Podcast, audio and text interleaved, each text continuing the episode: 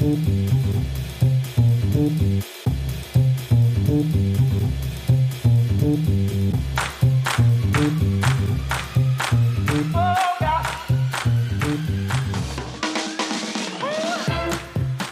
herzlich willkommen bei Wunderbar Together. Ich bin Felix und gemeinsam mit Olli bin ich heute wieder mit euch auf der Reise zu den coolsten Deutschen in den USA. Diesmal eine kurze Reise für mich, nur über den East River von Manhattan nach Brooklyn. Äh, Olli natürlich weiter aus Köln mit dabei, haben wir virtuell getroffen und remotely ins Studio eingeladen. Eine großartige Schauspielerin, bekannt aus Boardwalk Empire. Das war ihr großer Durchbruch. The Queen's Gambit, wo sie gerade zu sehen war. Und viele mehr. Äh, zuletzt, das hat sie uns im Podcast verraten, hat sie einen Kinofilm gedreht mit Morgan Freeman, Juliette Binoche und, Surprise, Veronica Ferris war auch mit dabei. Warum? Das erfahrt ihr im Podcast. Und wir freuen uns riesig, dass sie heute bei uns ist. Eine großartige Frau, eine Businessfrau, eine Mutter von Zwillingen und eine der großartigsten deutschen Schauspielerinnen in den USA, Christiane Seidel ist bei uns und wir reden über alles, über die fünf Sprachen, zwischen denen sie lebt. Deutsch, Dänisch, Chinesisch, Amerikanisch. Über die Unterschiede im deutschen und amerikanischen Filmbusiness.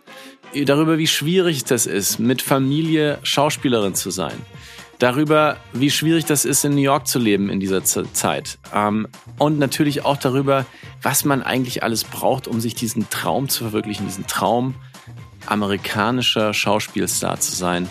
Freut euch auf eine ganz besondere Frau, die in den USA geboren ist, mit deutschen und dänischen Eltern und schließlich ihre große Liebe und ihr Glück hier gefunden hat. Heute bei Wunderbar Together, Christiane Seidel.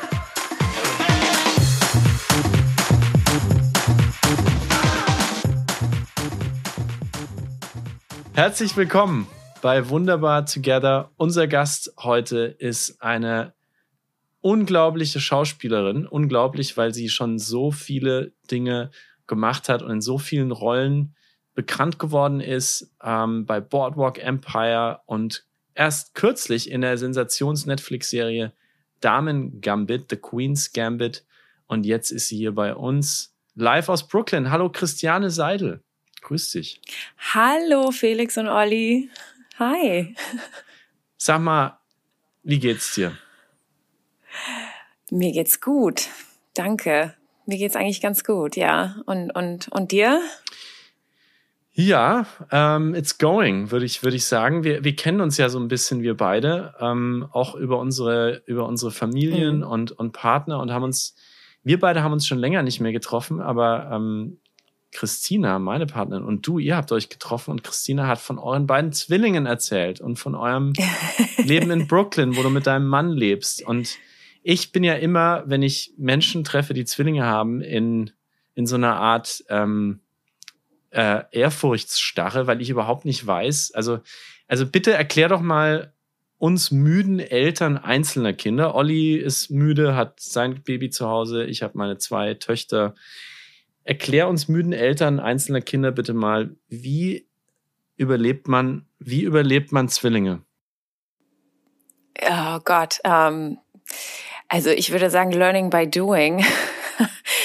ähm, ich ich habe ich habe keine Ahnung. Irgendwie, äh, ich kenne es nicht anders. Und ähm, ich muss sagen, das erste Jahr, äh, an das erste Jahr kann ich mich nicht mehr erinnern. Es ist alles so total neblig, die Erinnerung. Ähm, ich glaube, das ist bei allen Eltern so.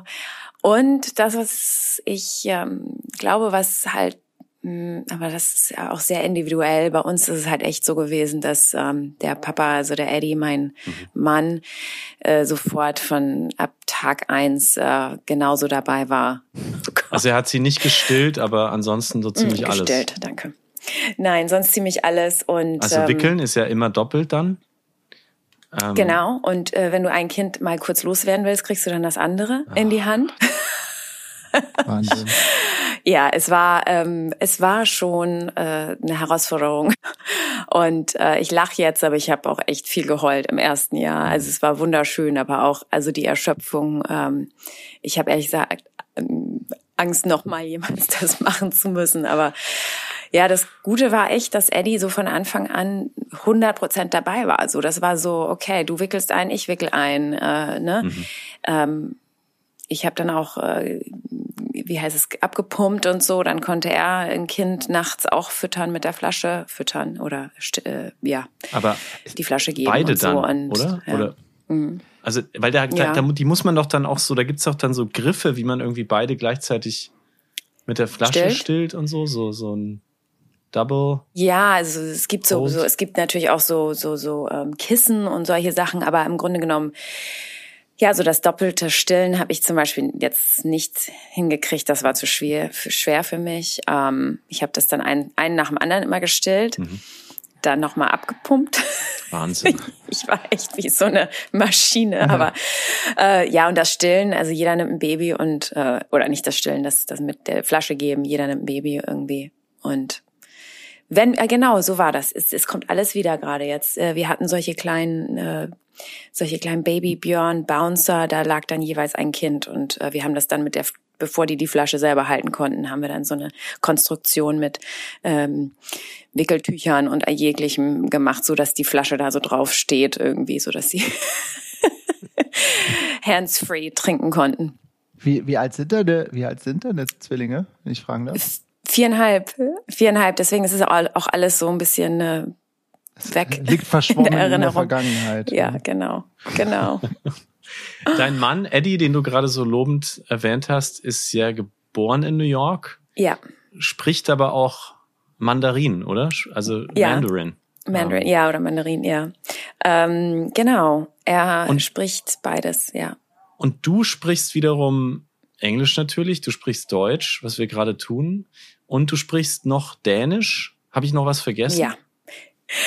Also so Französisch kann ich nicht mehr. Das äh, war mal so fünf Jahre Schule, ne? Aber das kann ich nicht mehr. Irgendwie da kann ich nicht mehr mithalten. Aber äh, Dänisch und Deutsch, ja. Und ich sprich Dän spreche Dänisch mit den Jungs und Eddie Mandarin mit den Jungs. Und äh, dann haben wir halt zu Hause natürlich eine Familiensprache, wenn wir äh, irgendwie am Tisch sitzen und zusammen was besprechen, ist es auf Englisch. Aha, okay. Und dann gehen sie aber in deutschen Kindergarten, genau. Mo Moment, also jetzt, also äh, man sagt ja dann immer one face, one language. Wenn da eure zwei Mhm. Zwillinge äh, Eddie sehen, dann sprechen die Chinesisch, Mandarin. Wenn sie dich sehen, schalten sie auf Dänisch um. Und wenn ihr alle zusammen am Tisch sitzt zu Hause in eurem Häuschen in, in, in Brooklyn und schaut euch alle an, dann fangt ihr an, Englisch zu sprechen. Jein, also es ist ein ganz schönes Wirrwarr. Also, weil die Jungs automatisch wirklich, also es ist dieses Code-Switching, dass die, die müssen gar nicht überlegen, dass sie, äh, mit wem sie welche Sprache sprechen. Das geht automatisch. Ähm, das heißt, es ist für sie irgendwie, für sie unnatürlich, mit mir auf Englisch zu sprechen. Und wenn ich dann eine Frage stelle, zum Beispiel, wie war es oder was habt ihr im Kindergarten gemacht oder so, dann äh, sage ich es irgendwie kurz auf Englisch, dann nochmal irgendwie auf Dänisch oder umgekehrt und dann äh, kommt es meistens auf Dänisch zurück. Eddie versteht zum Teil was. dann Wow. fangen wir wieder von vorne auf Englisch an. Also es ist schon ein bisschen, ähm, das ist aber jetzt erst so im letzten Jahr gekommen oder letzten halben Jahr, weil ähm, jetzt auf einmal halt so die Sprachen explodieren und die Gespräche halt ähm, länger werden und und man man auch so Sachen Regeln bespricht zu Hause oder irgendwelche Erlebnisse. Ne? Also es ist ein ganz schönes Kuddelmuddel. Also ja, alles Aber sag, durcheinander. sagen wir mal, du rastest mal richtig aus zu Hause. In welcher Sprache tust du das? Ähm, mit den Kindern auf Dänisch, ja.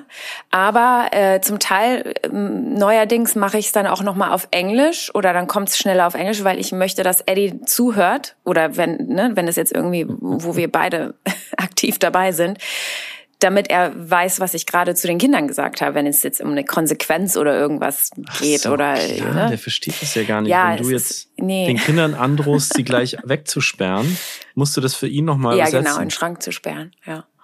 Wow. Dabei hört sich doch Deutsch eigentlich viel strenger an. Ja, aber das Deutsche, das Witzige ist, ich habe halt, ich habe halt eine Entscheidung getroffen, bevor die Kinder geboren äh, wurden, weil ähm, äh, also dass ich das Dänische mache, weil das Deutsche mhm. kriegt man hier in New York leicht, ne? Die Schulen und Kindergärten gibt's hier ja genug auf Deutsch, aber eben nicht auf Dänisch. Und deswegen wusste ich, das muss ausschließlich von mir kommen. Und ähm, dadurch haben, ist es für sie ganz unnatürlich, mit, mich, mit mir Deutsch zu sprechen. Und äh, das Einzige, was wir machen, ist, äh, wir lesen deutsche Bücher zum Teil. Also wir haben ganz viele deutsche und dänische Bücher und cool. andere. Und dann lese ich oft auf Deutsch. Und mhm. ähm, ich krieg aber nichts aus denen raus aus, auf Deutsch. Wow. Aber sag mal, hast du, ein, hast du so ein Lieblingsschimpfwort über jetzt über alle Sprachen hinweg? Kann ja auch in Mandarin sein. oh, mh, hm, gute Frage. Ähm, oder gibt's auf Dänisch irgendwie ein cooles Wort mit wenigen Vokalen, was man so schön raushauen kann? Ja, nee, ein gutes auf Dänisch ist for helvede. Aber. Wie heißt es? Fa? For helvede. For helvede. Das ist ein, ja, ungefähr. Ja, ja, das klingt ganz gut. Und das sind zwei Wörter eigentlich. Das heißt irgendwie zum, zur Hölle oder so. Das ist eigentlich ein ziemlich schlechtes Schimpf, also ziemlich schlimmes Schimpfwort komischerweise. Ah, das hätte ich jetzt auch, ähm, zum, also wenn ich jetzt mal Himmel! ja, an meine Kinder, ja. dann verstehen die nix, aber es, es klingt irgendwie wie Fahrt zur Hölle, ja, ich finde das ziemlich cool. Ist jetzt so ein bisschen sanfter ja. als Fahrt zur Hölle, finde ich fast. Vor Hilfe. Ja. aber wie ist denn dein Mandarin inzwischen? Oh, nicht gut. Ich kann so, ich kann auf Klo gehen sagen, Hände waschen, Hose anziehen und so dieses, diese Sachen, die man zum, zum ersten Lebensjahr braucht. Zum Überleben braucht. Wow. Ja. Wahnsinn. Ja. Was für ein toller Haushalt. Chinesisch, Dänisch mit eigentlich auch noch Deutsch und Englisch im Hintergrund. Super cool. Aber wir, wir, ähm, wir also diese, ja, Olli? Ja, diese, diese, diese ganzen Sprachen, die eröffnen dir unglaublich viele Türen, ne? Gerade in deinen, in, in deinem Feld, in dem du dich bewegst, in der Schauspielerei, das ist, das ist, muss mhm. ja Wahnsinn, muss ja Wahnsinn sein. Du kannst ja so viele verschiedene, also gerade auch Deutsch ist akzentfrei. Also ich, mhm. ich stelle mir vor, dass das in, im Dänischen auch so ist. Felix hat schon zu berichten gewusst, äh, im Englischen natürlich auch. Also das ist, du bist ja so vielfältig einsetzbar. Müssten ja eigentlich die Auftragsbücher müssten voll sein, oder? Mm, jein, also Mm, als ich erst, also als ich erst hierher kam, da hatte ich ein bisschen noch, einen, da hatte ich einen deutschen Akzent und da war ich dann ganz reduziert, also ich wurde äh, eigentlich nur für deutsche Sachen gecastet und und wenn man jetzt ähm, wenn man jetzt irgendwelche Rollen spielt hier, die jetzt mit dem Akzent sind, dann können natürlich viele andere auch diesen Akzent oft faken. Das ist zwar meistens nicht so gut wie jetzt ein Native äh, Akzent den man mit automatisch mitbringt. Mhm. Ähm, aber wenn ich jetzt, sagen wir mal, ähm, eine Deutsche spiele, also hier in Amerika, dann spricht sie ja Englisch meistens mit einer mhm. deutschen, mit einem deutschen Akzent. Und das können ja auch also viele Schauspieler lernen, die jetzt nicht Deutsch sprechen. Mhm. Ähm, aber es hat sich schon sehr entwickelt. Also zum einen hat die Branche sich hier sehr entwickelt, dass es auch ähm, mehr und mehr gewollt ist, dass Leute mit Akzenten kommen. Früher musste ich, habe ich mich geschämt, dass ich einen deutschen Akzent hatte oder da wurde ich sehr reduziert auf eben nur diese Rollen und konnte nicht mit ähm, konkurrieren bei den amerikanischen Rollen. Dann habe ich mir den Akzent abgelernt über also einige Jahre. Und, Hast du da eine Trainerin ähm, für? Ja, ich habe da ganz lange mit einem Coach gearbeitet. Aber es ist auch. Wow. Äh, das, Wie macht man ich, das? Ja, es ist auch ganz, also scheinbar ist es physiologisch fast unmöglich, einen Akzent zu eliminieren, wenn man ähm, nicht, also wenn man, wenn man über, ich glaube, fünf, sechs Jahre alt ist. Boah. Aber ähm, ich, ich bin in den USA geboren, witzigerweise und kein, irgendwie zufälligerweise, und war da die ersten drei Jahre meines Lebens und habe dadurch natürlich ähm, schon so ja dreijähriges Englisch gesprochen. Und mein Coach hat immer gesagt, dass er meint, dass ähm, ich deswegen so einen besseren Zugang gehabt habe oder einen Zugang hatte zum Native Speaker Akzent. Was auch mhm. Sinn macht. Also, dass, dass man es irgendwo im, im Hinterkopf, irgendwo im Gehirn gespeichert hat, ohne es zu wissen.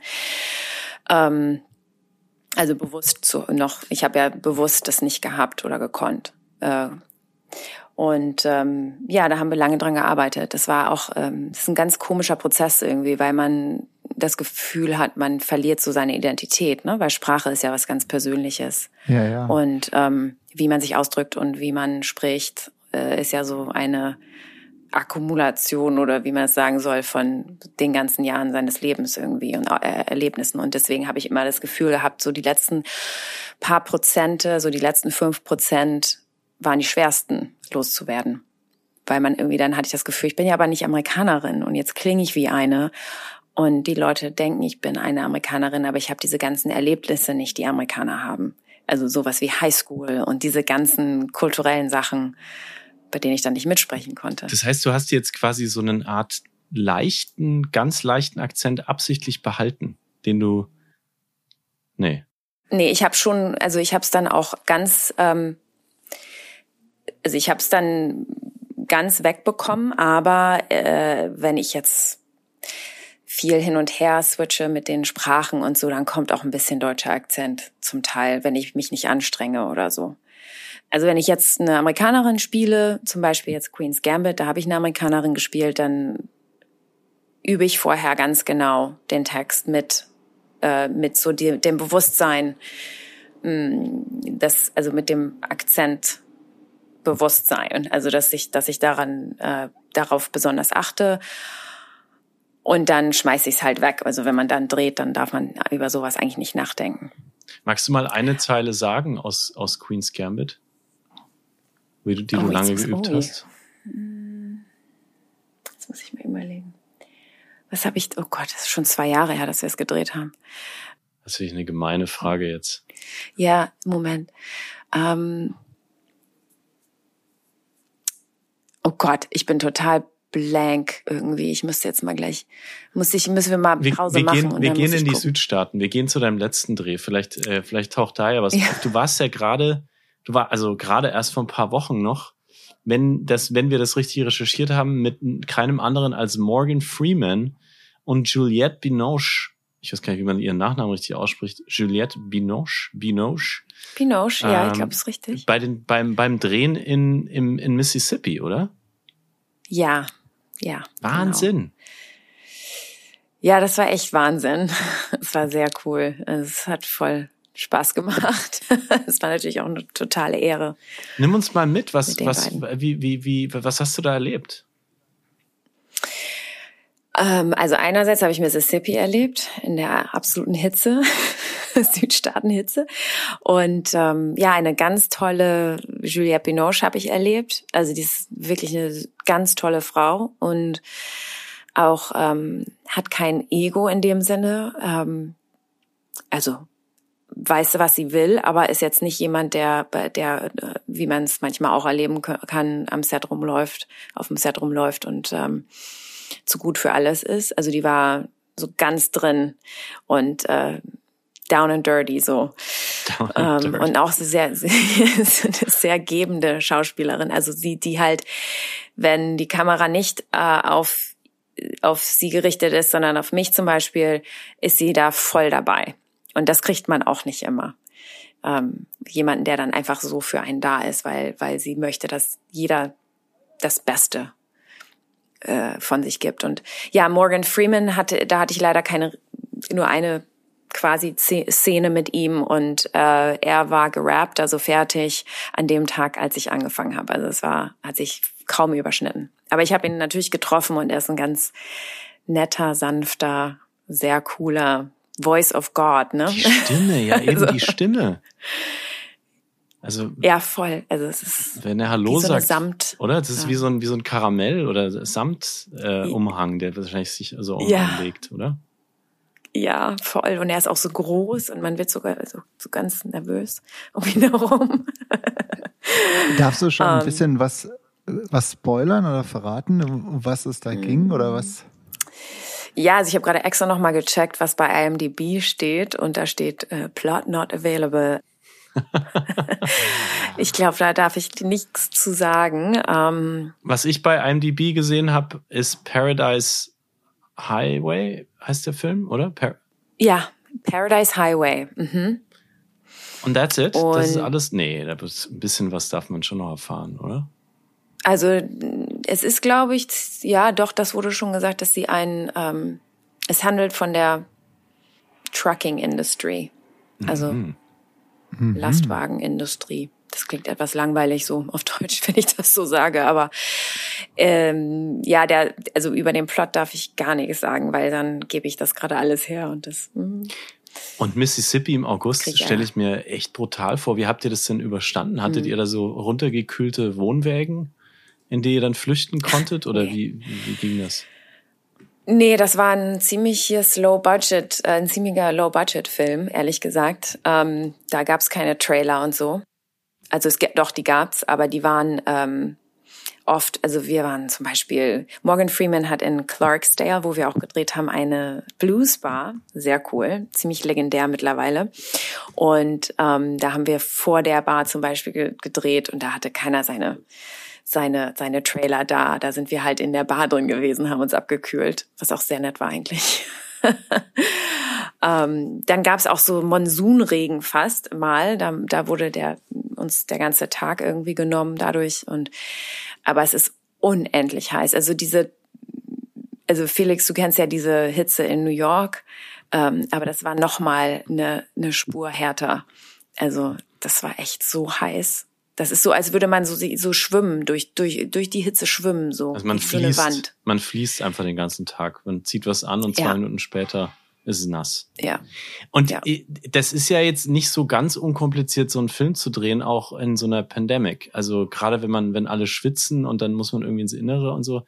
Wie hat sich deine mhm. Arbeit denn verändert durch die vergangenen Monate und durch Delta? Ja, also wir haben ja da schon, ähm, Gott sei Dank, die ähm, also die Impfung gehabt, ne? Da, das war, ich habe auch schon, ich habe zwei Sachen gedreht ohne Impfung. Das war noch etwas, ähm, ähm, äh, ja, da war man etwas nervöser. Aber die, äh, die haben so diese, wie nennt sich das, Vorschriften, also unsere unsere Gewerkschaften, also SAG und die ganzen anderen Gewerkschaften haben eine, ein großes Regelwerk geschrieben und ja, es gibt halt, also wir werden alle dreimal die Woche getestet, ähm, alle am Set müssen Masken anhaben. Bevor wir die Impfung hatten, waren es auch noch diese Face Shields und äh, es ist halt also sehr unangenehm für die für die Crew besonders, weil wir Schauspieler dürfen ja dann die Masken abnehmen, müssen wir ja zum Drehen. Aber also das ist schon andersrum, wenn man dann weiß, alle sind, alle um mich herum sind getestet, dreimal die Woche, fühlt man sich ja auch sehr sicher. Also solange ja. keiner jetzt irgendwie loszieht und irgendwo feiern geht irgendwo, ne? Also mit mit zig Leuten. Aber die meisten sind da ja auch sehr vorsichtig, weil es man möchte nicht selber die Person sein, die dieses Set ähm, äh, wie heißt das äh, downshuttet quasi. Ach so, ja, schließt. Ja, und dann dann das dann gab's ist ja zu, dann Mal, ja. Ne? ja. Ganz viel, ja. Ganz viel. Ja, und das kostet ja unendlich viel Geld. Also so einen Drehtag zu verlieren, das geht ja, ist bis ins Unendliche zum Teil, wenn man Drehorte und so bezahlt. Es gab, glaube ich, sogar so ein... Kussszenen, Kussszenen stelle ich mir total kompliziert vor und total unangenehm jetzt gerade in der Corona-Zeit, ja, oder? Stimmt, ja. Also ich habe keine, keine bisher gemacht. Ich glaube, ich glaube auch, dass die ähm, die meisten versuchen, das wirklich zu umgehen. Also solche Sachen ähm, weitestgehend zu unterlassen, aber es geht natürlich nicht immer. Nee. Ja. Also weniger Liebe auf unseren, in unseren Streaming-Devices über die nächsten Jahre, wenn man jetzt. Ja, vielleicht. Ja, und, und ja. ich, ich habe auch irgendwo gesehen, es gab so ein Walkout von den Angestellten der Filmindustrie, die gesagt haben, sie können unter diesen Bedingungen ja. nicht, nicht arbeiten. Das sei unmenschlich. Und da ging es, glaube ich, nicht nur um die Masken tragen, sondern es ging, glaube ich, um die Bedingungen insgesamt, ne? Ja, es ging eigentlich um die Bedingungen insgesamt. Die sind auch, und das ist jetzt ganz aktuell, die haben jetzt gerade gewählt und das waren irgendwie 95 Prozent aller äh, Gewerkschaftsmitglieder haben gewählt und ähm, haben gesagt, ja, es, so machen wir nicht weiter, sonst streiken wir. Und ähm, also hier in den USA ist es auch extrem. Ähm, das sind dann wirklich so Tage, wo man, wo, wo, wo Crewmitglieder, also bei, bei einem Cast, also bei Schauspielern ist es anders. Da sind wir sehr geschützt durch SAG. Und die Crewmitglieder haben halt ähm, eine andere Gewerkschaft und und es ist mittlerweile echt extrem. Also dass dann so Leute, die die am die die sind ähm, die ersten Personen am Set und die letzten, die gehen. Die sind halt noch Stunden nach den Schauspielern da und Stunden vor den Schauspielern da. Und zum Teil haben die sechs Stunden Schlaf und müssen dann äh, vielleicht noch eine Stunde Auto fahren und so. Es ist schon echt fahrlässig. Aber hier in den USA ist es ja eh, also ich, ich weiß, in Dänemark, da nehmen sich die, die Leute auch noch ihre sechs Wochen Ferien. Ähm, das, das gibt's hier nicht. Also es, man kann fast keine Kinder haben, wenn man in der Branche also als Crewmitglied ist weil dann hast du halt diese total krassen Zeiten, bis zum Teil nachts, je alle Nächte weg, dann fängst du wieder an, an einem frühen Morgen zu arbeiten. Und ähm, dann gibt es keine, ähm, das nennt sich French Hours, dann versprechen sie, dass man äh, einen kürzeren Arbeitstag hat, aber dann kriegst du halt nichts zu essen oder kannst mal eben schnell äh, auf dem Weg von A nach B schnell essen. Also es gibt keine Mittagspause und sowas. Ähm, und das geht auch nicht mehr weiter. Und ich glaube, die Pandemie hat einfach viele Leute, vielen Leuten die Augen geöffnet, wie in anderen Branchen auch, dass sie sich kaputt arbeiten. Aber für dich hat es ja auch viel, viele Veränderungen bedeutet. Also du musstest ja zum Beispiel während Lockdown oder wahrscheinlich jetzt auch immer noch, wenn du vorsprichst und du kannst nicht reisen oder äh, ja oder man darf nicht wegen Quarantäne, dann musst du das ja auch alles virtuell machen, oder? Mhm, ja. Castings sind alle äh, virtuell. Aber wie, wie, geht, wie geht das denn? Also wie, wie, wie muss man sich sowas vorstellen? Das ist ja nicht, wird ja nicht so gemütlich sein wie jetzt unser, unser kleiner Podcast hier, oder? Naja, man, man macht sich's gemütlich. ähm, ja, also mittlerweile haben wir uns da, glaube ich, alle dran gewöhnt. Irgendwie, wir haben alle unser Setup zu Hause, unsere Lichter, unsere, ich meine das iPhone, ich mache alles auf dem iPhone, ich habe meine Tripods und, und dann, ähm, ich kann meinen Mann Eddie nicht mehr quälen mit, dass er mein ähm, Spielpartner sein muss. Man braucht immer einen Spielpartner. Und äh, das mache ich dann über FaceTime mit Freunden. Felix, erinnere dich, wir hatten, als wir mit Tom Flaschia gesprochen haben, der hat schon vor der Pandemie seine Rolle bei, also wenn ich mich richtig erinnere, ich meine, ich bin mir aber ziemlich sicher, für Game of Thrones auch über ein, ähm, ja, ein Remote Audition bekommen. Er hat es angerufen worden und gesagt, kannst du uns mal eine Szene schicken? Und dann hat seine Freundin, die gerade bei ihm war, hat ihm, hat von ihm Video gedreht, er hat das abgeschickt und hat dann wenige Tage später die Rolle bekommen.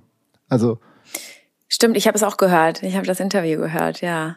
Das ähm, ist aber auch schon gang und gäbe gewesen. Also ich würde ja. sagen, fast 60 bis 70 Prozent aller Vorsprechen oder Auditions habe ich mittlerweile sowieso zu Hause gemacht. Und dann hat man oft, wenn man einen Callback hat oder so, den hat man dann ähm, äh, in person gemacht. Aber ja, selbst das ist ähm, momentan eigentlich weg. Wir haben gleich was Kleines für dich vorbereitet. Ähm, äh, das macht Olli. Vorher noch eine Frage. Wenn du mal so zurückguckst, du hast ja jetzt wirklich schon eine, wirklich eine tolle Karriere, was kann man, dieses alt, altertümliche Wort kann man da, glaube ich, wirklich verwenden, ähm, als Schauspielerin, auf die du zurückblicken kannst. Was meinst du, wie viele, wie viele ähm, Auditions hast du so in deinem Leben gemacht? Das ist echt eine gute Frage.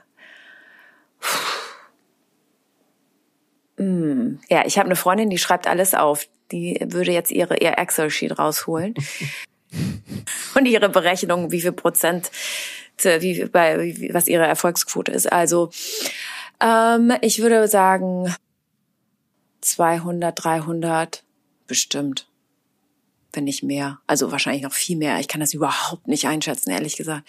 Mhm. Ich meine, ich habe äh, früher ja nicht so viele Castings gehabt wie zum Beispiel jetzt. Also ist echt schwer zu sagen. Aber, aber wie viele Castings hast du denn jetzt im Monat ungefähr? Äh, ist ganz unterschiedlich. Ähm, mal hat man eine Woche, wo man drei hat und dann hat man zwei Wochen gar nichts. Aber ich habe so, ich würde sagen, im Durchschnitt ein bis zwei pro Woche. Wow.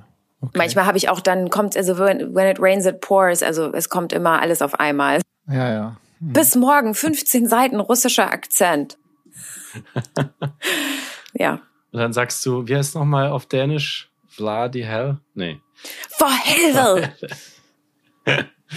ähm, wir fahren jetzt mit dir ins Rapid Fire. Vielleicht so eine Art, vielleicht so eine Art Vor Vorhölle. Ähm, das machst du, Olli. Also Rapid Fire ja. bedeutet oh Gott. zwei Begriffe, ja. schnell entscheiden. Entweder oder. Oh, okay. Are you ready? Ja, nee, ich hasse sowas. Aber ja, nein, ich liebe sowas. Ready. Okay. Netflix oder Disney Plus? Netflix. Film auf Deutsch oder auf Englisch? Englisch. Serie oder großer Film? Oh, oh, schwer. Thai. Kann ich beides? Hm, Nein. Serie gerade. Serie. Momentan. Kino oder Couch? Kino. Franka Potente oder Diane Kruger? Oh, Franka Potente. Arnold Schwarzenegger oder Christoph Waltz? Christoph Walz. Was spielst du lieber, Gutmensch oder Bösewicht? Bösewicht. Was ist leichter, was ist leichter zu spielen, Kuss oder Holzszene? Oh. Kuss. Hollywood oder Independent? Ähm, ja, naja, Hollywood, weil äh, ich muss auch Geld verdienen. Laufmarathon oder Serienmarathon? Serienmarathon. Kaffee oder Tee?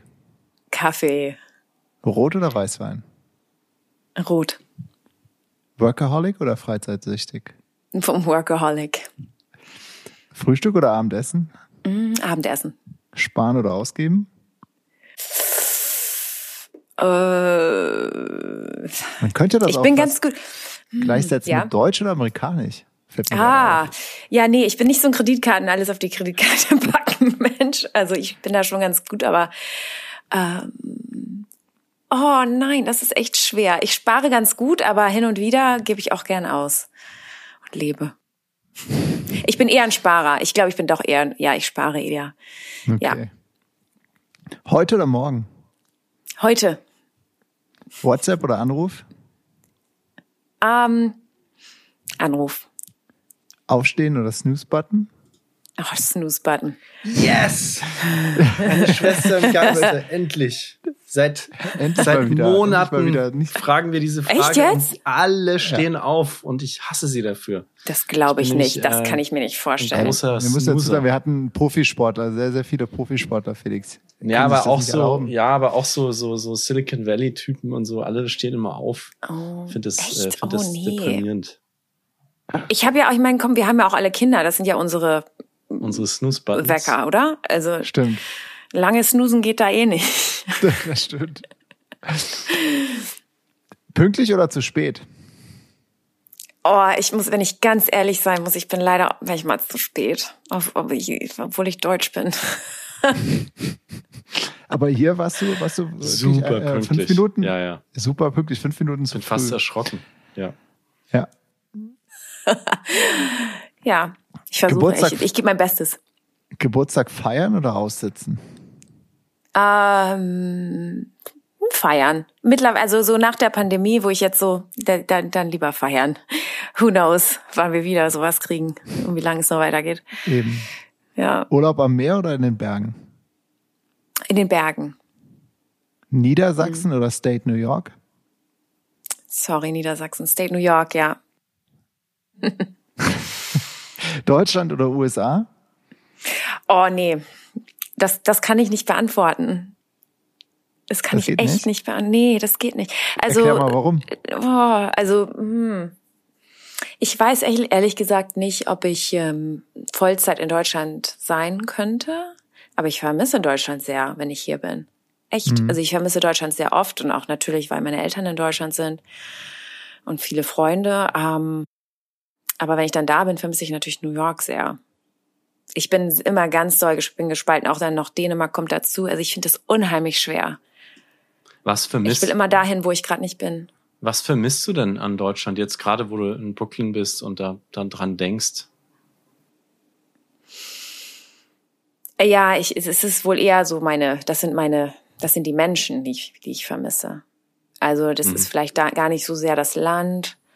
Ähm, ja, aber manchmal auch so, el- also ganz ehrlich, die Autofahrer. What? Ähm, die, die, ja, oh Mann, also hier in, hier in New York Auto zu fahren, es ist also, es ist so, so schlimm.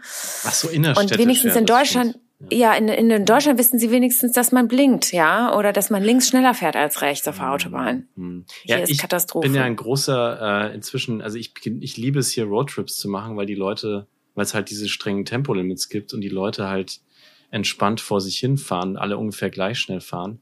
Und ich, äh, Mhm. also inzwischen auf der deutschen Autobahn habe ich zum Teil echt Angst. Also das ist ja, weil, weil ja, Ja, auch in stimmt. Deutschland einfach Mhm. die SUV-Dichte so hoch ist, dass man, wenn man kein großes Mhm. Auto hat, ist man wie in so einem, wie in so einem, wie in so einem Krieg irgendwie. Man selber ist so ein kleiner Soldat und es fahren, fahren dauernd so riesige Panzer an einem vorbei. Aber das kann, das ist wahrscheinlich sehr Ja, subjektiv. stimmt, das ähm, stimmt. Ich glaube, in der Stadt fahren ist in New York, das ist schon seine eigene Herausforderung auf jeden Fall. Ja, also doch, stimmt. Wenn man erstmal rauskommt aus der Stadt oder irgendwie so upstate oder, oder so irgendwo anders rumfährt, dann wird es immer entspannter und die Leute werden, Leute werden netter. So lassen einen vor oder rein oder durch. Aber hier sind die so aggressiv, vor allem viel aggressiver geworden. Ich, die Leute sind halt Mhm. alle sauer oder alle, ne? Ja, alle unentspannt. Sind gestresst. Ja. Ja. Ähm, ich ich fahre jetzt mit dir mal nach Wichita Falls. ähm, wie spricht man das eigentlich richtig aus, texanisch? Wichita? Ähm, Wichita, Wichita, Wichita Falls. Wichita, Wichita Falls. Falls. Wichita Ja. Falls, Texas. Freedom. Texas. Äh, wir tauchen in dein Leben ein. Du bist dort Oh ja auf die Welt gekommen und zwar ähm, als Tochter, ich lese jetzt hier Wikipedia ab, als Tochter des Mhm. deutschen Marinefliegers Bernd Wilhelm Seidel und seiner dänischen Frau Mhm. Inga Annette Muria Petersen. Total coole, wunderschöne Namen, deine Eltern. Ich habe Ich natürlich. frage mich auch, wo das herkommt, dass das auf, also das finde ich so krass, dass das auf irgendeiner Wikipedia-Seite steht. Ja, das steht Ja. da einfach so. Die, die Ja. Namen und die also der Beruf deines Vaters, das fand ich das erste, wo ich hängen geblieben bin. Was, was bedeutet Mhm. Marineflieger? Also er war Marineoffizier, ähm, also der war in der Marine, in der deutschen Marine, war auf dem auf der Gorch Fock erst und dann ähm, ist er Pilot geworden, also Marineflieger für die Marine und hat dann Starfighter und sowas geflogen und dann ähm, trainieren halt die ganzen NATO-Mitglieder zusammen, unter anderem in Wichita Falls. Ach so, das heißt, er wurde quasi entsandt von der deutschen Marine dorthin, um dort Mhm. Trainings durchzuführen und zusammenzuarbeiten. Genau. Und er ist auch sogar früher, also später, da war er dann als ähm, Instructor, also Lehrer, und früher, davor, war er selber als Schüler da. Und Und äh, ja. deine Mama wird ja auf Wikipedia nicht weiter ausgeführt. Wie hat die das, was hat die dort gemacht in Wichita Falls? Naja, sie war halt eine so eine Military Wife. Wife, also so äh, das das war ja auch sehr Euro, also das war schon sehr international da, weil ähm, wie gesagt die ganzen NATO-Mitglieder und die verschiedenen Länder äh, da zusammenkamen und deswegen war es dann so eine sehr internationale Eu- Community und meine Mutter hat dann da nicht gearbeitet, das ging glaube ich gar nicht. Ich glaube, da kriegt man ich weiß gar nicht, wie das Mhm. rechtlich ist, ob man eine Arbeitserlaubnis oder so kriegen kann, aber es war stand eigentlich nicht zur Debatte, weil sie war schwanger, als die rüberging. Und dann war ich halt, ähm, bin ich dort geboren und dann war sie halt Mama. Und äh, weil da, da, mein Vater hat da dann auch sehr, die haben auch sehr krasse Arbeitszeiten gehabt und so. Ähm, Also war viel weg dein Papa. ja, Hattest du Angst da um deinen Papa oder war das gar nicht so? nee. Ich war, ich war zu klein, also ich war drei, wie gesagt drei, als wir gegangen sind. Ähm, ich habe so eine eine ganz schwache Erinnerung, wo, wo sie so ein, die machen so ein, weiß nicht, ich glaube, das war so ein Abschluss, wo wo er dann in irgendwie äh, wird Wasser auf ihn. Ich weiß überhaupt, ich erkläre das gerade total schlecht, aber es gibt irgendwie, wenn die da beenden, irgendwas beenden, dann kriegen wie so eine Wassertaufe, aber ganz extrem, weil das sind natürlich so Okay. Jetpiloten, die müssen alles extrem machen.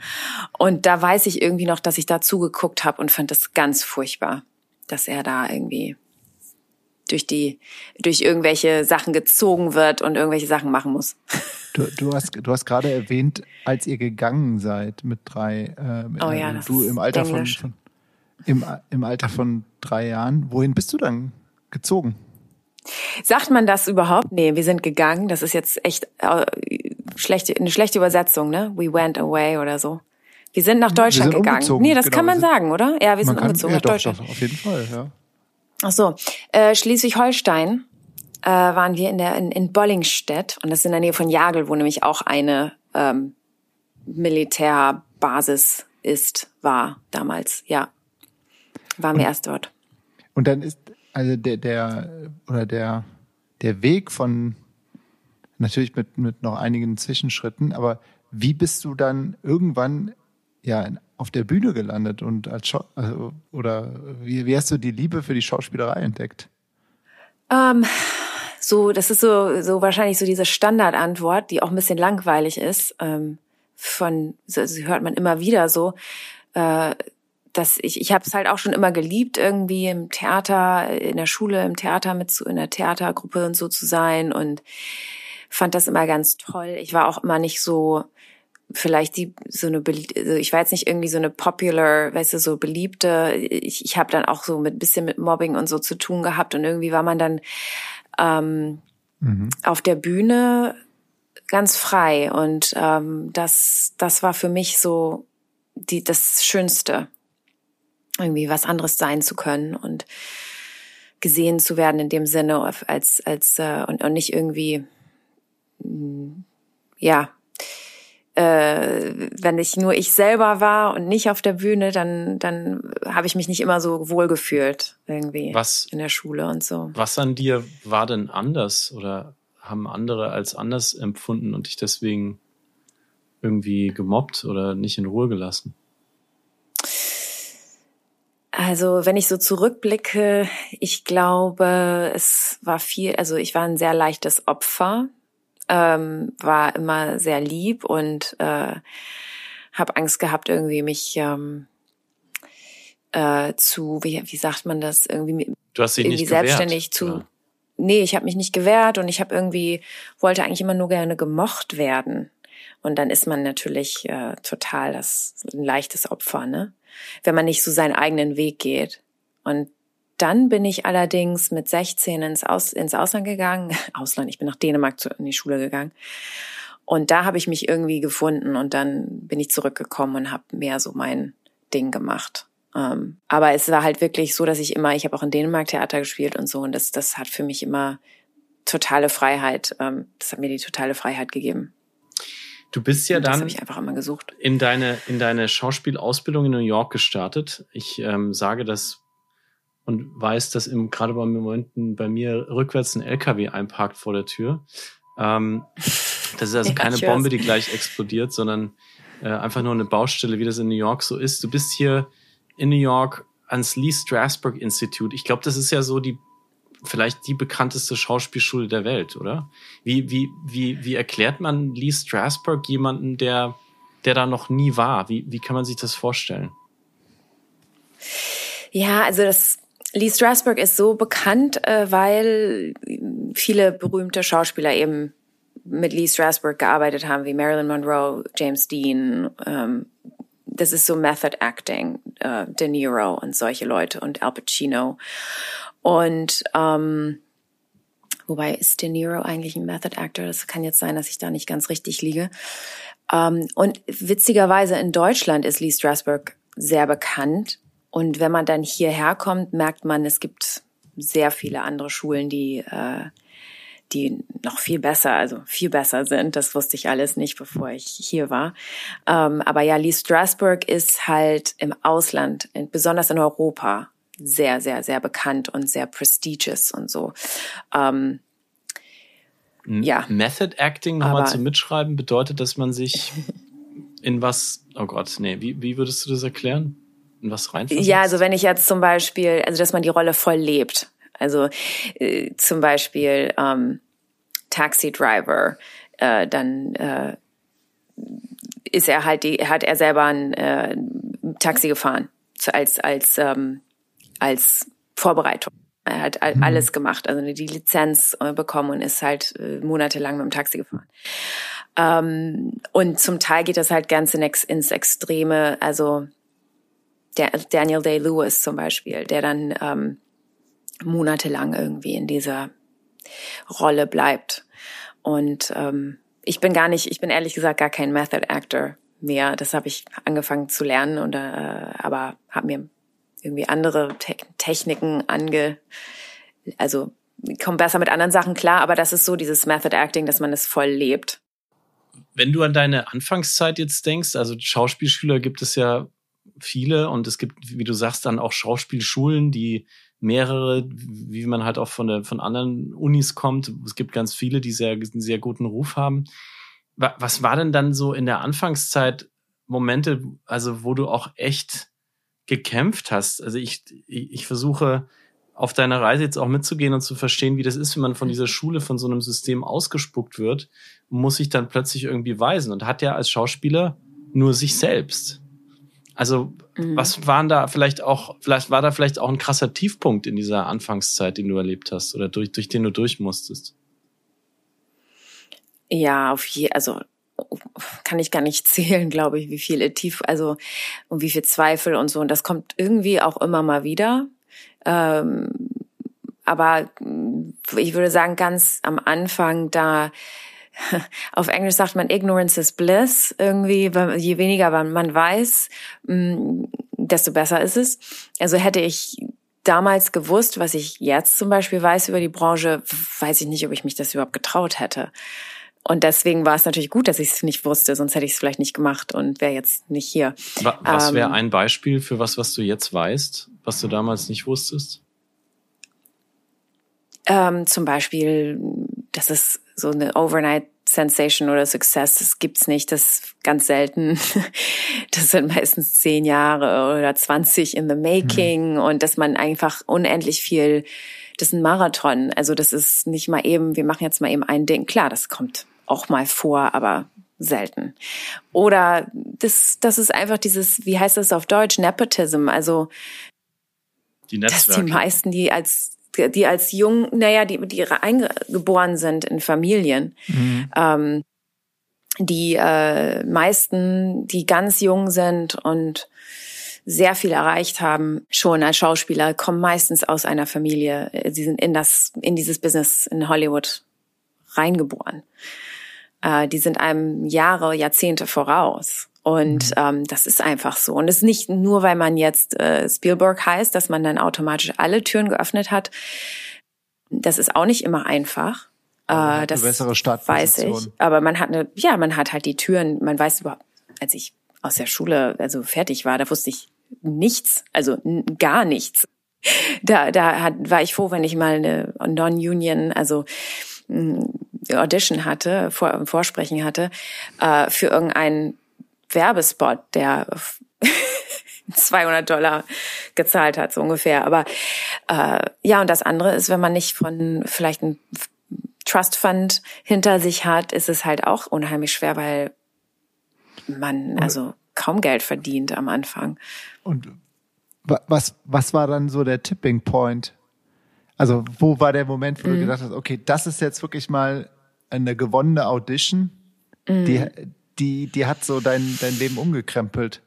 Ich, äh, ich, ich habe 2009 war das Law and Order SVU gebucht und also bin da zum Casting gewesen und und Callback und habe dann eine Folge Law and Order SVU gebucht und das war für mich ähm, das erste Mal, dass ich das Gefühl hatte, okay, vielleicht bin ich nicht total auf dem Holzweg, weil man man weiß überhaupt nicht, ob man das überhaupt kann. Also das eine mhm. ist die Schule und die Lehrer und die Kollegen, aber man weiß ja auch nicht, vielleicht denken die wirklich, man kann gar nichts.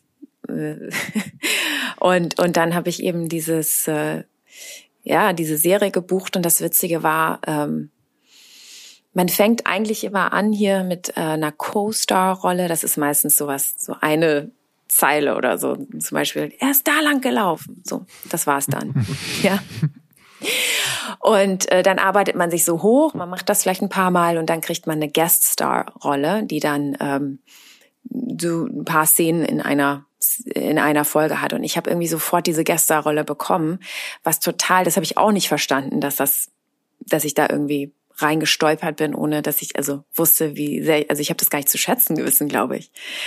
Ähm, dass ich diese, dieses Co-Star-Dasein ähm, total übersprungen habe damals. Und das war dann aber auch was für meine Eltern, wo ich dann sagen konnte, weil sie mich ja nur gefragt haben, wann kommst du jetzt nach Hause und suchst dir einen Job. Ähm, einen, einen richtigen, in Anführungsstrichen, Job. Und das konnten sie sich dann sogar in Deutschland im Fernsehen anschauen. Dann war es auf einmal so, oh, oh je, das ist ja cool. Unsere Tochter ist im Fernsehen. Und was hat die Tochter denn eigentlich dann sonst gemacht? Wie hast du dich denn überhaupt finanziert? Wie hast du überhaupt überlebt in New York in dieser Zeit? Ähm, ja, ich habe also so dieses typische tausend Jobs gehabt. Ich war zum Beispiel ein Sex and the City Tour Guide. Oh, nice. Eine Zeit lang. Ja, es gab ja so eine Tour äh, quer durch New York und äh, die habe ich auf Deutsch gemacht. Das war echt witzig. Und äh, tausend Event. Ich habe halt immer so, weißt du, so, so Event Hostess, so, mhm. so ein total schlimm, so, also, naja, schlimm. So ganz tolle Events, wo man dann irgendwie Essen serviert oder irgendwie rumsteht und irgendwas machen muss mit, äh, mit irgendeinem äh, Produkt oder so. Mhm. Ach so, so. Catering, Produkte sowas auch, ja, oder, oder, bewerben, ja. vorstellen. Events, also so, wenn so irgendwelche Brands irgendwelche Events machen und solche Sachen. Das habe ich unendlich gemacht. Sowas. Gab's da, gab's da mal so einen Moment, wo du gedacht hast, so, hm, jetzt habe ich diese Schauspielschule besucht und habe hier so diverse Auditions gehabt. Das klappt irgendwie nicht. So, ich sollte mal was ganz anderes machen. Oh ja, tausendmal. Also ich habe das ganz, ganz oft gehabt und ich glaube, das man stellt öfter mal so Sachen alles in Frage. Aber ich, ähm, ich muss dazu auch wieder mal Eddie loben, mein Mann, der ist ziemlich früh einmal schon in, im, im Bilde gewesen und ähm, war ehrlich gesagt der erste. Das klingt jetzt auch echt äh, sehr Klischee wieder, weiß ich nicht, aber ist oder Serpi würde ich auf Englisch sagen, aber ähm, der war der erste wirklich, der der hat mich im bei der Lee Strasberg Schule in einem Theaterstück gesehen und ähm, da kann haben wir gerade angefangen zu daten. Und äh, dann hat er mir gesagt, ähm, danach meinte er, wusste er sofort, dass ich, äh, was ich kann oder war halt immer total so mein größter Supporter, wo ähm, vielleicht es noch keine anderen Menschen gab, die das sehen konnten. Ich nicht mal selber. Und er hat immer mich so gepusht, muss ich ganz ehrlich sagen. Immer wenn ich aufge aufgeben wollte oder einen richtigen Job in Anführungsstrichen suchen wollte, ähm, hat er mich so auf diesem Weg gezogen. Wow. Weitergeschoben. Cool. Ja, das ist echt cool. Das gibt's nicht viele solche. Der hat sich ja. aus dem Zuschauerraum in dich auf der Bühne verliebt. naja, also wir kannten uns schon, aber ähm, er meinte da, er weiß das, er sagt das immer noch so. Ich weiß damals noch, als ich dich gesehen habe, dass ähm, du wusstest selber nicht, wie gut du bist. Und ähm, ja. Sensationell. Und dann? Ja, es ist wirklich schön. Eddie und ihr, ihr habt das irgendwie durchgehalten und dann gab es diesen Boardwalk Empire Moment. Und ich habe mhm. ich habe irgendwie äh, gelesen, dass du du wurdest da gecastet, also das ist ja gerade beschrieben, man geht da hin, dann kriegt man das Callback, dann dann darf man da dahin in diese Wahnsinns-Serienproduktion. Ich habe auch ein paar Ausschnitte mhm. ähm, von dir äh, gesehen und du du wirkst so unglaublich stark. Also das ist äh, oh danke. Das das dich dich zu sehen vor der Kamera, du bist ja eigentlich wie eine ja, du bist ja wirklich in einer, in einer ganz tollen Rolle und eine ganz tolle Persönlichkeit, finde ich, in dieser Serie. Aber du dachtest, wenn ich das richtig verstanden habe, du dachtest eigentlich, naja, gut, dann tauche ich jetzt mal in so eine Episode auf und dann wäre ich eh wieder rausgeschmissen. Und dann war es mhm. irgendwie, dann sind es irgendwann four Seasons und du bist immer noch da. Mhm. Wie kann das, wie ist das ja, passiert? Ja. Also wie, wie, wie hast du das hingekriegt? Ich glaube nicht, dass ich das alleine gemacht habe. Aber also es war, ja, es sollte eine ein, zwei Folgen maximal werden. Und ähm, ja, die haben irgendwie wohl was gesehen in ähm, so dieser Kombi mit mir und Michael Shannon. Äh, wir hatten scheinbar so eine gute Chemie, wie sie das dann irgendwie ausgedrückt haben. Und ähm, haben gedacht, wir wollen jetzt das mal weiter ähm, irgendwie entwickeln und mal gucken, was kommt. Also ich habe dann irgendwann Jahre später auch erfahren, dass sie dann auch irgendwie in der nächsten Staffel vier Szenarien hatten, wo eins davon eben oder zwei auch gewesen wären, dass ich irgendwie sterbe, meine Rolle oder irgendwie rausgeschrieben werde. Und äh, die haben es einfach weitergemacht. Da habe ich halt echt Glück gehabt. Also das war halt ist halt auch immer wieder so. Man muss halt auch Glück haben ohne Ende. Äh, und ja, die haben irgendwie, die waren irgendwie inspiriert so, die, äh, die Autoren und Produzenten und, wohl. Und in dieser Zeit, in der du immer wieder in diese Serie aufgetaucht bist, hast du dann wahrscheinlich auch wahnsinnig viele Leute kennengelernt, ne? Weil so eine Serie zieht ja auch dann mm. neue Menschen an. Erzähl, nimm uns mal mit in dieses Relationship-Business, wenn man dann längere Zeit hm. in so einem Erfolgsformat ist, was passiert da mit einem als Schauspieler, als Schauspielerin? Also ähm, das war jetzt nicht so, dass ich durch Boardwalk auf einmal unendlich viele Auditions, also Vorsprechen hatte. Ähm, das war nämlich auch so ein bisschen, also es war witzig, weil ähm, ich habe da ja eine Norwegerin gespielt mit einem ganz starken Akzent. Und ich sah auch so ein bisschen anders aus, so wie die, die mich, äh, ja, die Haare und alles gemacht haben. Und äh, viele Caster haben gar nicht gewusst, dass ich auch anders sprechen kann und anders aussehen kann. Also ich habe dann ehrlich gesagt, ähm, saß da so ein bisschen in dieser Rolle fest.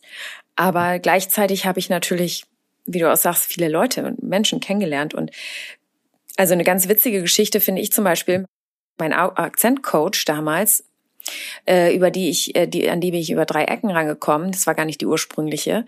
Die war ähm, selber Norwegerin und jetzt zehn Jahre später ist sie die Regisseurin von diesem Mississippi-Film gewesen. Ähm, wo ja sie mich ähm, dann gecastet hat. Und äh, das sind dann so Sachen, die ähm, die merkt man dann Jahre später, wie man auf einmal ja, Freundschaften schließt oder Leute kennenlernt und äh, mich sich auch wirklich in diesem Business immer zweimal sieht mindestens. Könntest du noch in norwegischem Akzent sprechen? Äh, ja, ja, ich glaube ja. Ich höre immer noch Annas Stimme, die die äh, mein mein Coach. Doch der norwegische Akzent ist ist tief drin in mir. Wie wie würdest du dich vorstellen als norwegische ähm, Schauspielerin? Ich kann das aber, glaube ich, nur auf Englisch, weil ich das ja nur mit Englisch gelernt habe. Warte mal. Hi, jeg hedder... Uh, nee, das war Dänisch. Hi, um, my name is Christian Seidel and I am talking to you right now uh, for this beautiful podcast. so cool. Wahnsinn. Kurz so vorher noch cool. Dänisch. Das klingt wie ein Lied. Mit dänischem Akzent angefangen. Ah, nee, das war, ich muss ja Norwegisch Nee, ich wollte machen. Dänisch sprechen fast, so. ja. Super cool. So eine singende Stimme. Mhm. Aber du warst eine knallharte Frau in der Serie, ne? Ja, am Ende. Also die, die ist echt, es hat sich entwickelt. Das war so ein Mäuschen am Anfang und dann äh, bums muss sie, äh, fängt sie an, zu, Leute zu ermorden und so und wird ganz schlimm. die liebe Christiane, die zum Bösewicht wird, deine, deine, deine Starrolle. Und damit kommen wir zu, zu deiner Rolle in Queen's Gambit, ne? Olli, du hast Queen's Gambit, glaube ich, verschlungen. Ja, ja, nicht nur ich. Okay. Äh, ich ich habe jetzt äh, eben noch gelesen, in 63 Ländern auf Platz eins. Also Krass. das war ja dann für dich der, der, der absolute Riesenerfolg. Wie, wie würdest du, das interessiert mich, deine Rolle, die du da hattest, beschreiben? ähm, ja, die äh, Helen Deerdorf ist eine, ähm, die leitet ein Heim und das ist ihre komplette Identität und äh, mit einer festen Hand. Mhm. Und meiner Meinung nach auch ganz viel Liebe, aber eine Art von Liebe, die äh, vielleicht nicht die typische Liebe, Elternlie Elternliebe ist, sondern äh, sie will das Allerbeste für die Kinder, aber auch für ihr Standing als, als Leiterin. Und dieses, äh, diese, ähm, dieses Waisenheim soll einen guten Ruf behalten und sehr gute Waisenkinder produzieren, die sehr gut ähm, adoptiert werden können und ähm, sich anpassen können sozusagen. Ja. Ich habe eine äh, kleine Anekdote dazu ähm, zu, zu, zu Queen's Gambit. Ich habe einen, einen guten Freund, und so bin ich übrigens erst auf die Serie aufmerksam. Die kam ja raus, wenn mich nicht alles täuscht, so, so wirklich, dann war das Ende, also Mitte der Pandemie.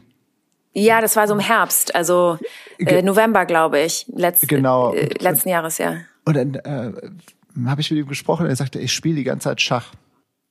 Und mit all meinen Freunden spielt, spielt er Schach. Und ich so, ja, wie, du spielst jetzt Schach? Ja, ja, da ist diese Serie. Damen Gambit. Und dann habe ich gesehen, dann wollte ich mir auch ein, was war das? Ich wollte mir ein Schachbrett bestellen, es war ausverkauft an einem einen Shop. äh, das, dann ist das, äh, so bin ich dann auf, äh, auf Damen Gambit gekommen und habe das dann mit mhm. meiner Freundin geguckt und Witzig. Also, spielst du selbst auch Schach? Nee, aber ähm, ich, ich hab, wir haben dann auch irgendwelche Firmen Schachsachen zugeschickt. Unter anderem für meine Kinder, was ich wärmstens empfehlen kann. Nicht, dass ich jetzt irgendwie eine Spokesperson für die bin, aber es gibt so ein Schachspiel für Kinder mit Geschichten, die dann durch die Geschichten die verschiedenen Regeln erklären. Das ist total süß. Und so lerne ich das jetzt mit meinen Kindern. Ehrlich gesagt, das ist total schön. Wahnsinn. Ja, also ich konnte aber auch vorher keinen Schach und habe da am Set auch nicht gespielt, also weil ich ja auch nichts mit dem ganzen Schach, äh, meine Figur hatte ja nichts damit zu tun und deswegen habe ich auch ja. nie so die bin ja auch habe die Wege, meine Wege haben sich nicht gekreuzt mit den ganzen Schachleuten am Set. Leider. Und hast Wie du, hat sich denn Sorry, äh, sorry Olli, ich wollte nur fragen, hast du während der Serie, während das gedreht wurde, hast du eine Ahnung gehabt, dass das so einschlagen würde? Witzig, ich habe jemand hat mich gestern genau das gleiche gefragt. Ähm, nee, überhaupt nicht. Also null. Vor allem, ich weiß noch ganz genau, wie Leute reagiert haben, als ich denen erzählt habe, ich fahre nach Berlin und drehe eine Serie über Schach. ja. Also klingt sehr ne, äh, alle so, ah cool, ja, mh, hm, viel Spaß. Berlin ist ja schön. ja, genau.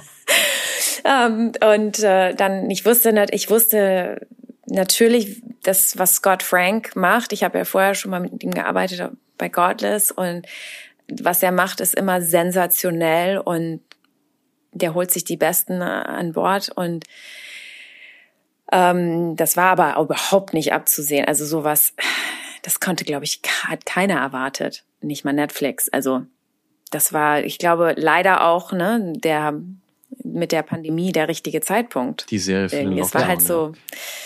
Die ja. Leute haben Schach gespielt zu Hause.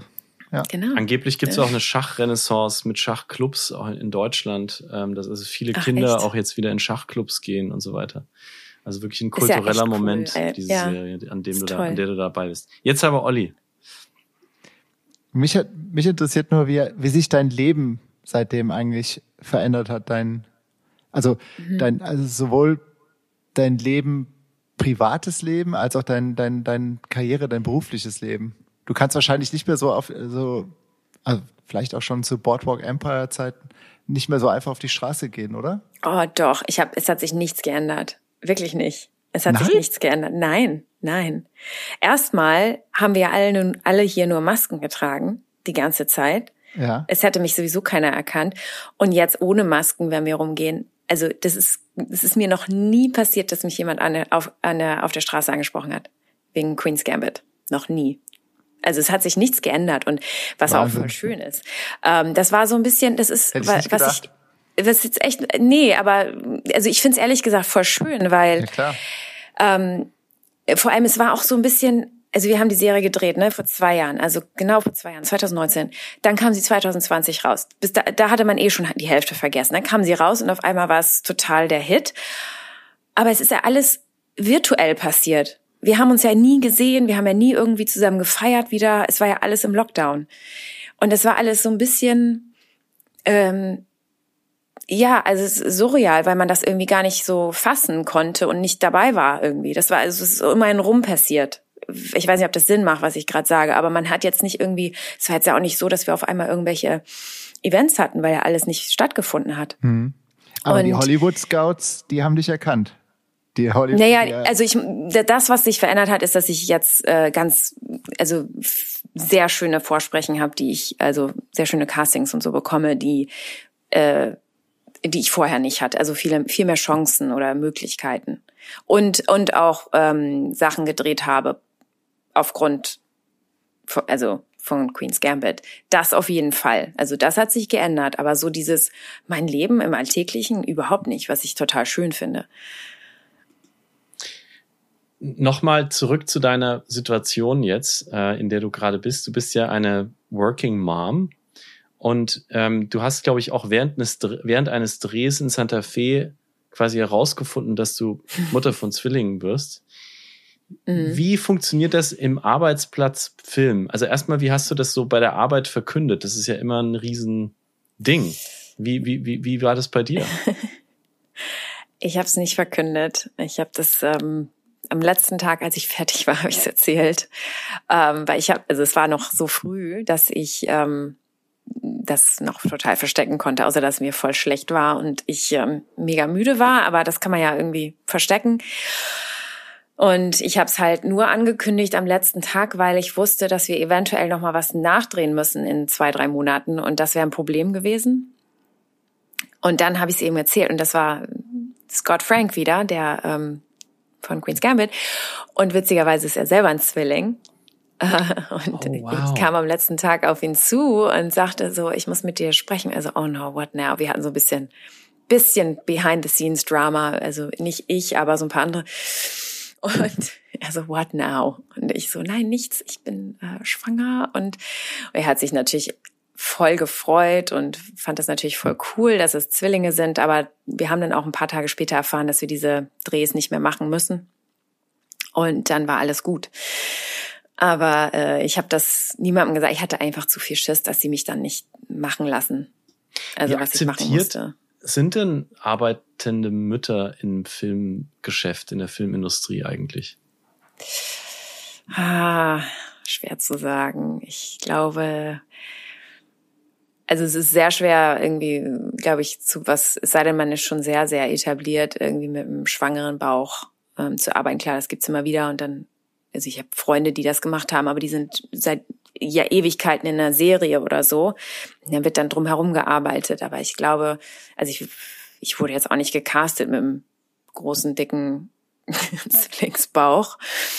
Ähm, und das ist, vielleicht ist es auch verständlich, äh, wenn man nicht irgendwie in einer Serie schon drin sitzt. Und ja, es ist aber, ich glaube, ich weiß nicht, ob das anders ist in Deutschland. Das ist vielleicht ein bisschen bisschen mehr akzeptiert. Also hier ist es schon schwer. Also ich habe jetzt noch nie meine Kinder mit am Set gehabt oder so. Also ich habe die mal, die sind mal besucht. Das jetzt das erste Mal haben sie mich einmal besucht. Aber sonst ähm, ist das was, das wird gar nicht, kommt nicht zur Sprache und das muss man selber irgendwie rausfinden, wie man das macht. Wow, das hört sich Es ist ja nicht sehr, sehr familienfreundlich, nee. Hört sich ein bisschen an wie von gestern, so ein Work Environment, ja. wo das Privatleben völlig ausgeklammert ja. wird und die eigene Situation, man muss irgendwie funktionieren, perfekt sein und ja keine ja. An Anführungszeichen Schwäche zeigen. Es gibt auch wirklich, wenn ich so also mich umgucke, Kolleginnen von mir ähm, in meinem Alter und so wirklich wenige mit Kindern. Außer, wie gesagt, also ich vergleiche das jetzt nicht mit irgendwelchen A-Listern, die äh, so oder Angelina Jolie oder so, das ist ja was ganz anderes. Ist klar, die haben ja ihre zehn Nannies und so und genug Support, aber viele von meinen Freundinnen, also ganz wenige, haben Kinder. Und ähm, ja, was auch schwer ist für einige natürlich irgendwann. Und und äh, und klar, andere machen die Entscheidung natürlich ganz bewusst. Ähm, aber es ist, äh, das ist wieder auch, auch wieder so eine Sache. Wir hatten vorhin von diesen Streiks, event, von den eventuellen Streiks gesprochen bei der Gewerkschaft. Und das ist also dann fast noch unmöglicher, ein Kind zu haben, wenn man in der Crew, äh, also ein Crewmitglied ist. Ja. Wenn du die zwei Kontinente äh, vergleichst, auf denen du jetzt arbeitest, also du hast ja auch in Deutschland schon einiges gedreht, nicht nur Queen's Gambit, sondern auch, auch Filme und so weiter. Was ist für dich so der größte Unterschied zwischen deutschen und amerikanischen Schauspielern und Schauspielerinnen? Mm, das ist voll die gute Frage, muss ich mal überlegen. Ähm, ich habe natürlich mehr Erfahrung mit den Amerikanern und nicht so viel Vergleichsmöglichkeiten. Ähm, so meinst du so vom Spielen oder so einfach die Art der Leute? es könnte natürlich sowohl als auch sein. Also wenn es da sogar verschiedene Methoden gibt, wie die spielen, das wäre super spannend, aber schon auch, ja, wie sind, wie die so sind oder wie die so auftreten. Ähm, wir hatten mit, äh, wir hatten jetzt gerade einen Podcast aufgenommen mit Steven Gärtchen, dem Moderator, der äh, ähnlich wie du, der ist auch in USA geboren und als Kind dann wieder rüber und kam dann später wieder als Student. Und der hat uns halt erzählt, wie unterschiedlich die, die Superstars sind äh, zwischen den Kontinenten. Also dass da eine sehr große Professionalität herrscht bei den Amerikanern, die ihr bei den Deutschen oft vermisst. Und ähm, du erlebst ja eine viel größere Breite an Schauspielern als er. Du erlebst die vor allem auch mal in ihren schwachen Momenten, nicht nur am, auf dem roten Teppich. Ähm, deswegen, äh, ja, so, so kamen wir auf die Frage, ja, weil wir uns natürlich gefragt haben, wie ist es denn auch, wenn die Kamera aus ist? Also, wie sind die so ähm, privat und beruflich unterschiedlich zwischen den beiden Ländern? Denn der, der Unterschied in den Filmindustrien ist ja schon, ist ja schon groß. Mhm. Ja, also wie gesagt, ich habe nicht super viele deutsche Vergleichsmöglichkeiten. Ich meine, ich, ich habe mich immer sehr gut mit den deutschen Kollegen verstanden. Und ähm, ähm, ich kann jetzt auch, ne, also wenn ich jetzt zum Beispiel ähm, Michael Shannon vergleiche mit, äh, also ich muss jetzt sagen, zum Beispiel, ähm, witzigerweise bei Paradise Highway, ich muss mal eben gucken, ob, ähm, ja, da spielt Veronika Ferres mit. Ach, ähm, witzigerweise. Ja. Echt? Das gibt's ja. Ja. Nicht. Hast du sie auch getroffen? Voll. Wir haben, die ist so nett. Wir haben uns total viel unterhalten und ähm, haben ja viele Tage da zusammen verbracht. Also es war voll nett. Und ähm, also hätte nicht netter sein können. Also ich war wirklich, ähm, und das, sie ist wahrscheinlich so die hm, etablierteste deutsche Schauspielerin, mit der ich gearbeitet habe. Aber jetzt war es natürlich ein amerikanisches Set. Ähm, aber die amerikanische, ich glaube schon, dass die. Ähm aber, aber da hast du doch den, den, den direkten Vergleich: Juliette Binoche versus Veronica Ferris. Ja, stimmt. Aber das ist ja auch sehr individuell. Also es ist ja auch, ne, also Julia Binoche ist natürlich ist Französin, aber die sind alle extrem extrem professionell. Ähm, und und äh, die, die amerikanischen Sets sind halt sehr laufen sehr geschmiert. Und ähm, mhm. aber ich habe am deutschen Sets voll viel Spaß gehabt. Also die Sets, wo also an den Sets, wo ich in Deutschland war, war halt so ähm, das waren zum Teil Leute, die schon zigmal zusammengearbeitet haben und das war so, let's shoot the shit, so. Also das ist einfach nur Spaß haben und, ähm, und, und da ist halt alles nicht so mit, mm, ja genau, ich glaube, der große Unterschied ist so, dass man hier ganz krasse Hackordnung, äh, nennt sich das so? Das ist ein dänisches Wort irgendwie, also so eine Ordnung, also ein, ja, kann man auch ähm, sagen. Hat, also ne, wenn ich Hierarchie und äh, so benehmen sich dann auch einige in in, in USA, äh, aber das ist dann auch nur sehr persönlich, abhängig von der Persönlichkeit. Also wir hatten jemanden am Set, äh, die habe ich schon oft über, er, erlebt, die sind gar nicht so bekannt, aber die tun so, als wären sie also die Nummer eins irgendwie auf dem Call Sheet. Also das mhm. ist äh, ja die, die, die Rangliste quasi der Schauspieler in, im jeweiligen Projekt. Und dann gibt's andere, die sehr, sehr, die mit dem Oscar dastehen, wie eine Juliette Binoche und die halt total äh, entspannt sind. Ähm, aber ja, die, die, der große, große Unterschied, würde ich sagen, ist, ähm, ich weiß es ehrlich gesagt nicht, aber ich will auch nichts Falsches sagen. Also äh, die Deutschen sind ja manchmal auch so, die Medien sind ja eher sehr hauen Leute sehr kaputt schnell in Deutschland. Also sind da auch sehr, sehr viel Neid und so, ne?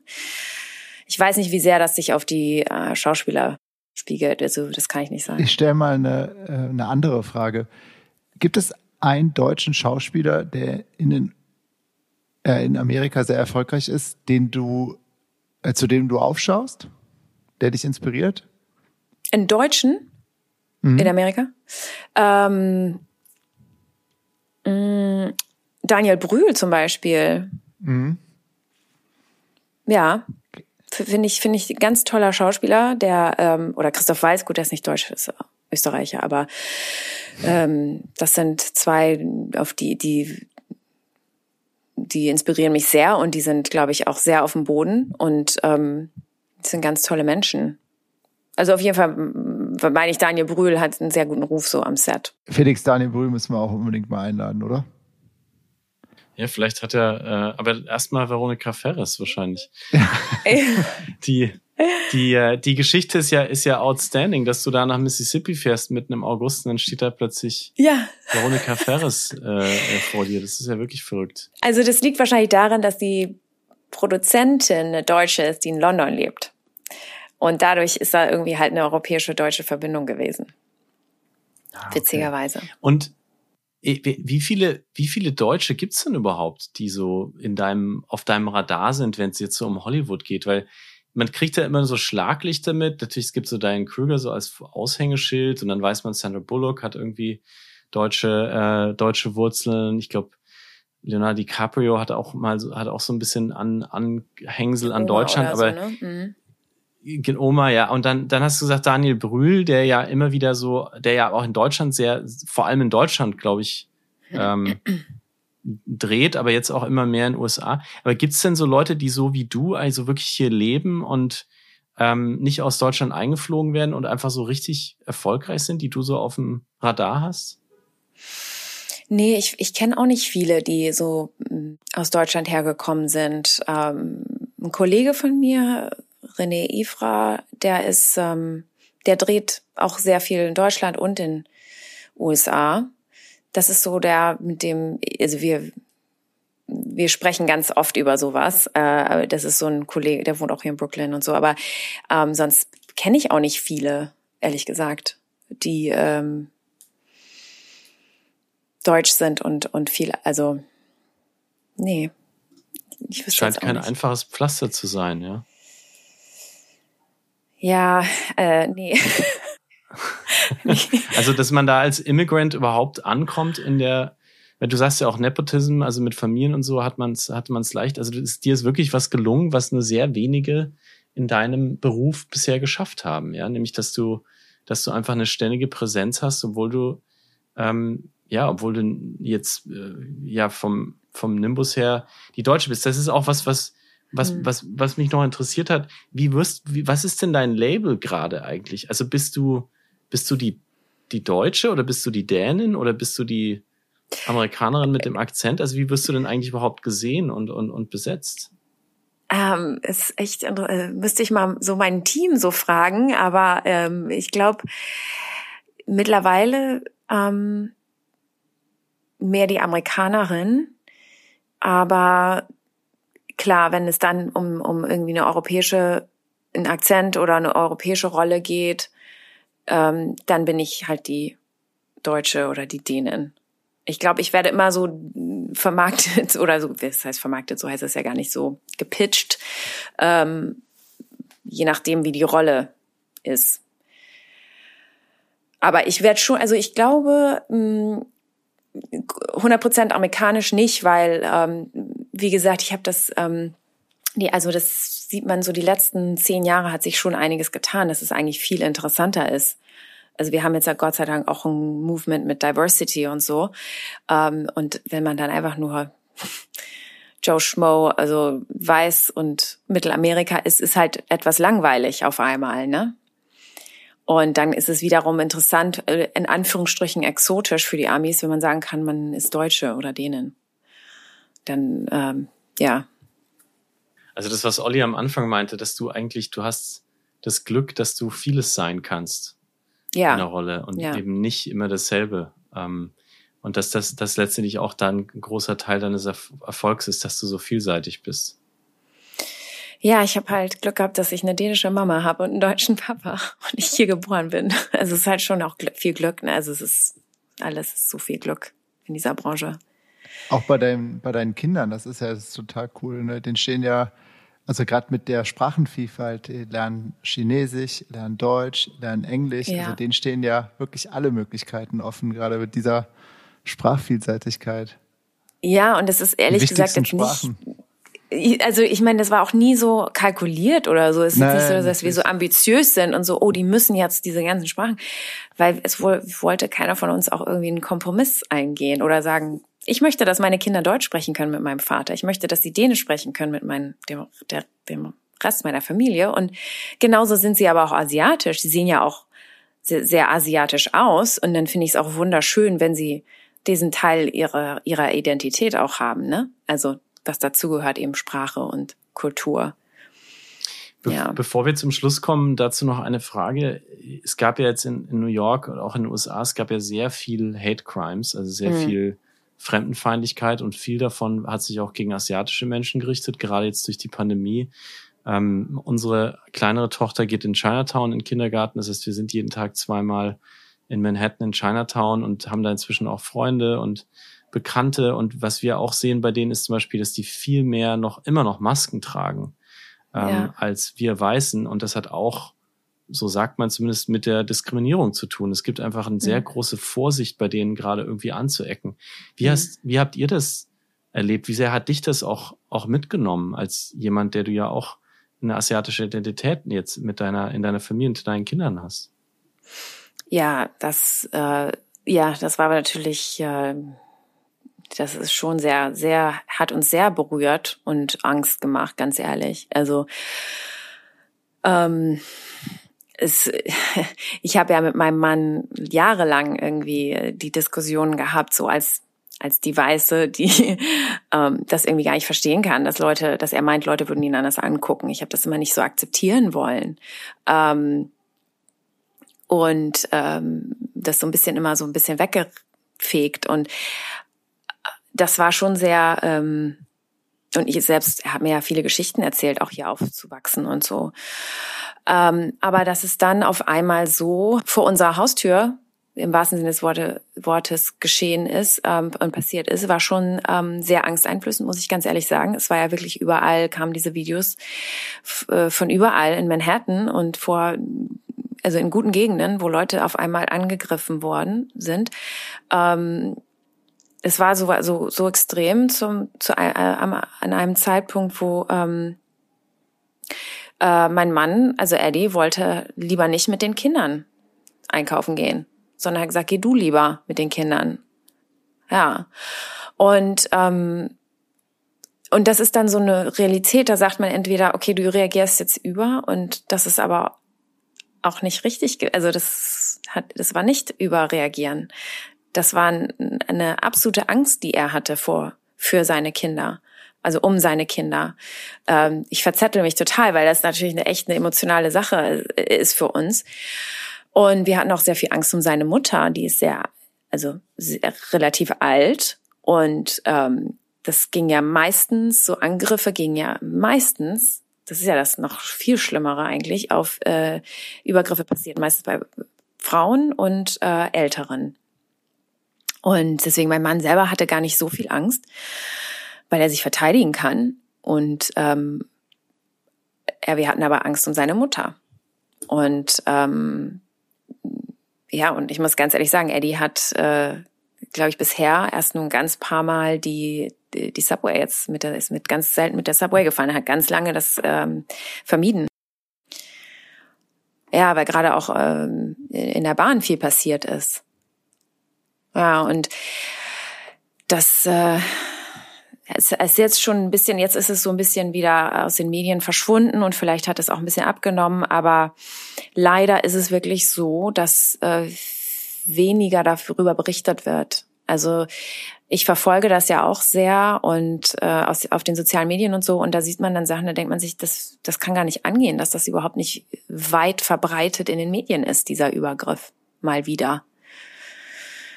Und ähm, sind halt dann diese Zyklen, ne, diese Medienzyklen, dann ist es halt nicht mehr so spannend. Dein Mann ist ja New Yorker. Hast du das Gefühl, er, also das ist nicht das erste Mal, dass er, dass, dass er das merkt. Hast du auch erzählt, hast du den Eindruck, dass er trotzdem hier bleiben will, weil das seine Heimat ist? Oder ist das eigentlich ein, weil jeder, jeder, der so behandelt wird, hat ja sofort einen Fluchtreflex. Ja, also ähm, ich kann zum Beispiel sagen, dass als ich in Mississippi gedreht habe, da und ich habe vorher schon mal in Mississippi gedreht, da hat er gesagt, ich komme auf keinen Fall besuchen.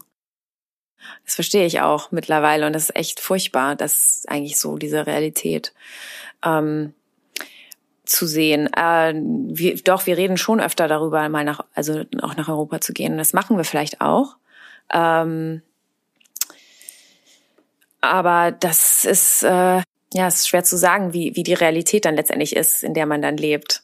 Also woanders. Also mhm. Eddie hat jetzt nie das Gefühl gehabt, ich will jetzt hier fliehen, weil es ist natürlich auch schon eine der multikulturellsten Städte überhaupt. Aber ja.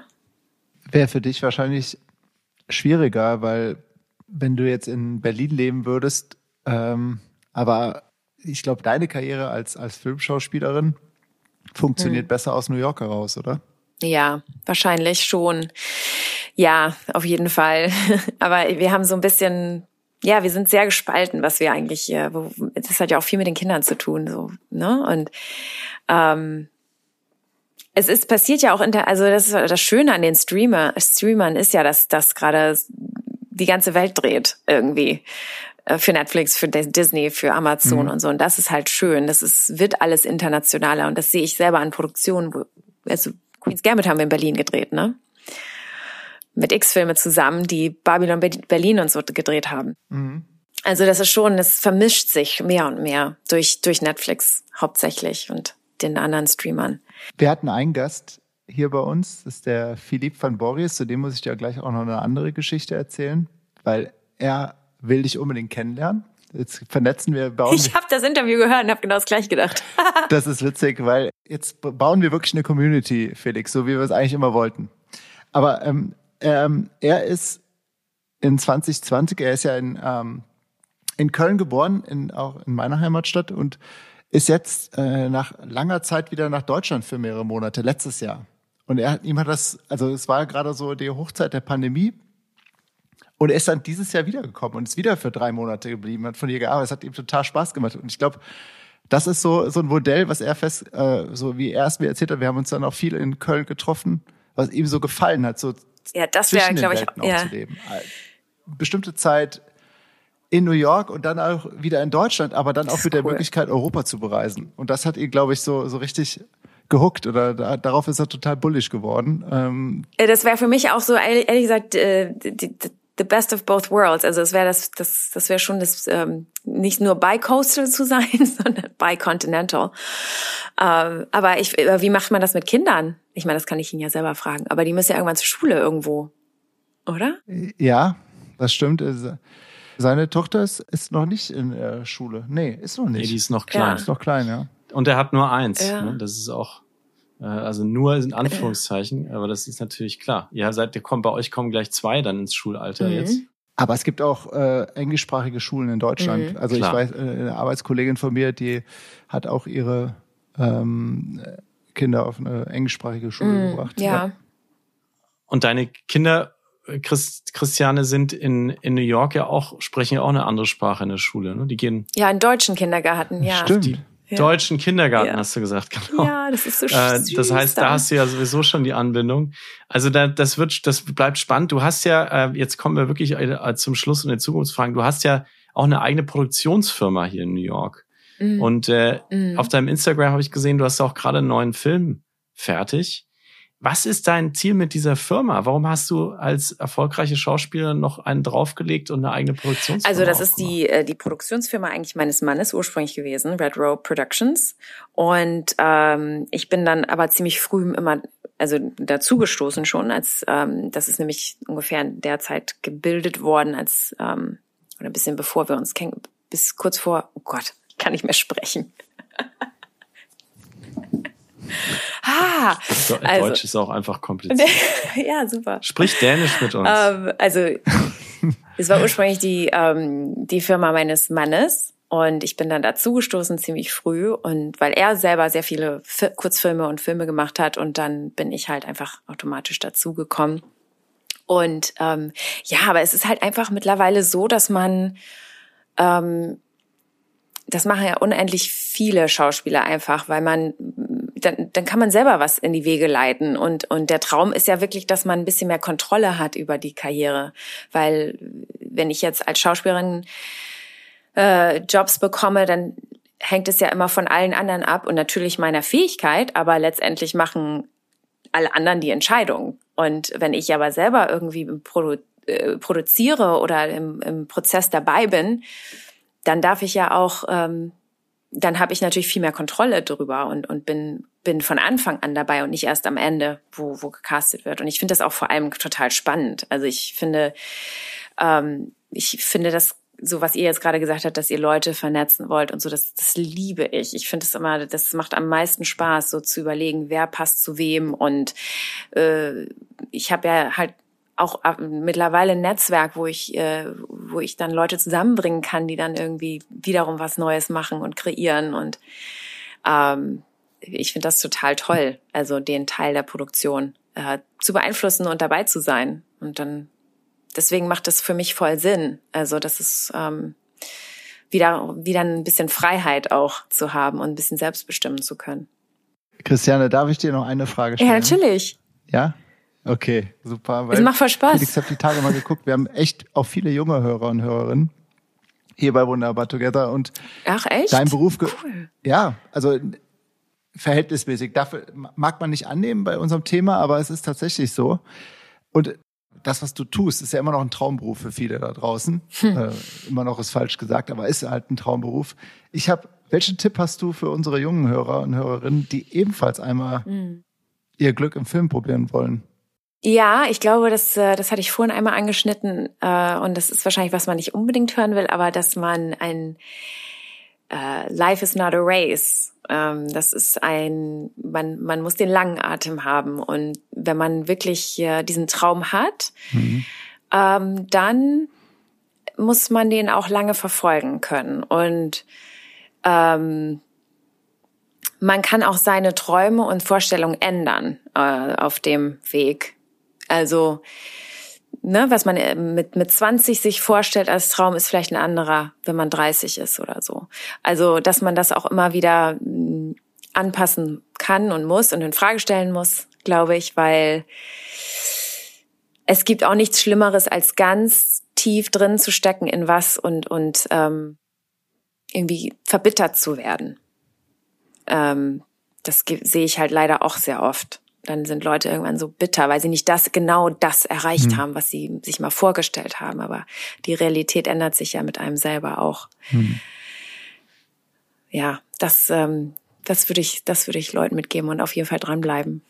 das Schwierigste, das Schwierigste überhaupt wahrscheinlich. Also ich kann das immer noch nicht glauben oder ich, mir fällt es so schwer zu fassen, wie du diesen langen Atem hattest in einer der teuersten Städte der Welt. Brutale Competition. Niemand hat auf dich gewartet. Es gibt fast keine Deutschen, du hast es ja auch gesagt, die in der hiesigen Filmindustrie erfolgreich sind. Und du hast das einfach, du hast dieses Rennen einfach für dich entschieden. Und ich finde das so krass beeindruckend. Und wie du auch beschrieben hast, dein Partner, wie der sich immer wieder für dich stark gemacht hat, weil das auch, das ist ja auch für ihn schwierig. Er musste ja auch das irgendwie aushalten, lernen und, und mitgehen.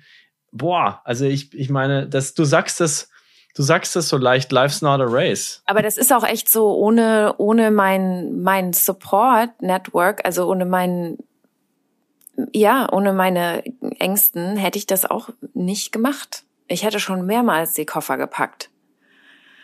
Und das ist natürlich auch wiederum ne- ein Glück, das ich dann hatte, dass ich jemanden irgendwie gefunden habe oder wir uns gefunden haben.